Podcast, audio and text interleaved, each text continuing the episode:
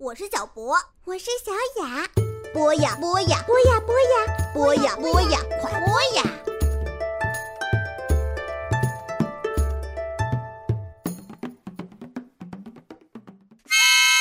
今天我要给大家讲的故事是最美的黄玫瑰。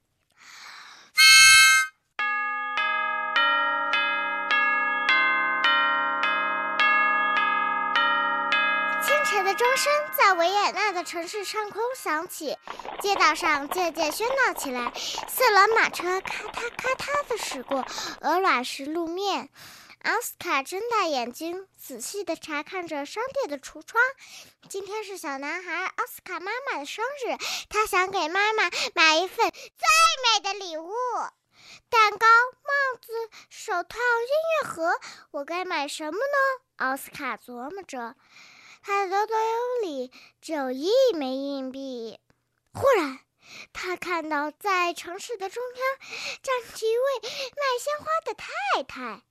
花篮中一朵美丽的黄玫瑰，特别引人注目。接着，奥斯卡掏出了他自己的那枚硬币。奥斯卡拿着黄玫瑰，正欣赏着。一位画家刚好经过。哇哦，多美丽的玫瑰花啊！真是太完美了，让我把它画进我正在创作的一幅肖像画里吧。可是，这是我送给妈妈的礼物。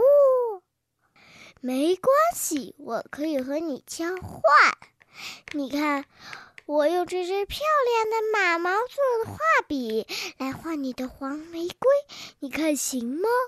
奥斯卡琢磨了一会儿，然后他大声地说：“可以，我能为妈妈画一幅画，这也会是最美的礼物。”奥斯卡一蹦一跳地往家走去。经过歌剧院的时候，他听到管弦乐队正在里面排练，不由得挥起了手中的画笔。哒哒滴滴噜。这时，一位先生跑了过来，一边跑一边着急地说：“哎呀，我找不到我的指挥棒啊！哎呀，我该怎么办啊？”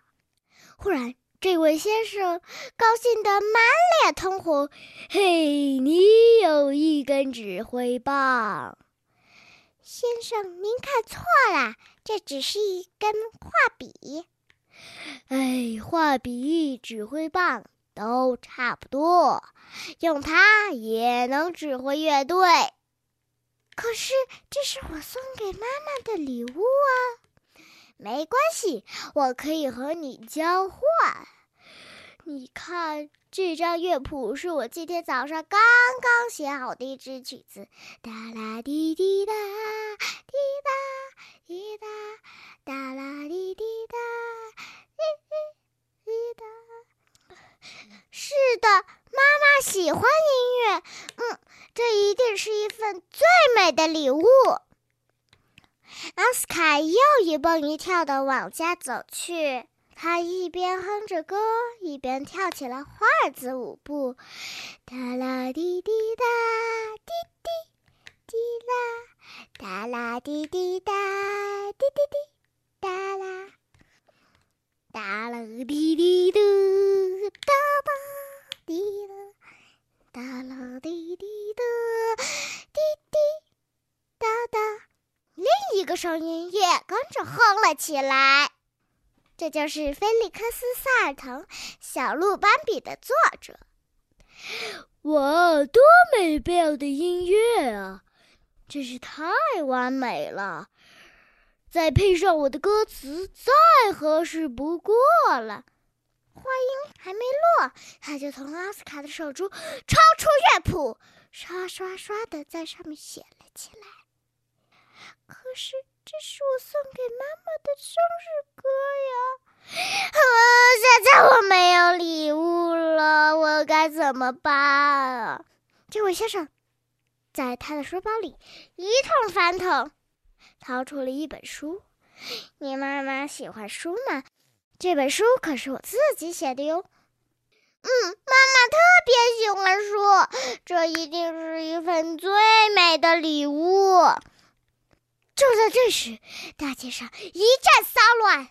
奥斯卡拉了拉一位女士的袖：“出什么事儿啦，太太？”“哦，是皇后陛下，她的马车陷进泥里了。”好奇的奥斯卡挤过人群，忽然，一位车夫一把抓走了奥斯卡的书，把书塞到了车轱辘下面。妈妈的书，书被压坏了。当奥斯卡抬起头的时候，他看到了皇后本人——茜茜公主。王后温柔地说：“真是抱歉，弄坏了你的书。这盒紫罗兰蜜饯送给你好吗？”谢谢您。奥斯卡说着，深深的鞠了一躬。奥斯卡沿着多瑙河的岸边一路小跑，他迫不及待的想要见到妈妈。但就在这个时候，河边的一位小女孩吸引了他的目光。虽然小女孩正在哭着，但这是奥斯卡见过的最可爱的小女孩。奥斯卡忍不住向前问道：“你为什么哭啊？”今天。是我妈妈的生日，因为画家答应为我画一幅肖像画，但是他没法按时完成了。哦，所以你现在没有礼物了。奥斯卡替他把话说完。嗯，小女孩点了点头。奥斯卡紧紧的握住手中的那盒蜜饯。然后他慢慢的松开了手指，给把这盒蜜饯送给你妈妈吧。小女孩的眼中闪动着欣喜，这是最美的礼物。她脸上绽放的笑容和别在她身上的那朵黄玫瑰一样甜美。奥斯卡转身往家走去，夜幕降临了。他知道妈妈会担心的，他使劲眨了眨眼，忍住泪水。现在他该拿什么做妈妈的礼物呢？就在这时，有人拍了拍奥斯卡的肩膀，“给！”小女孩说道。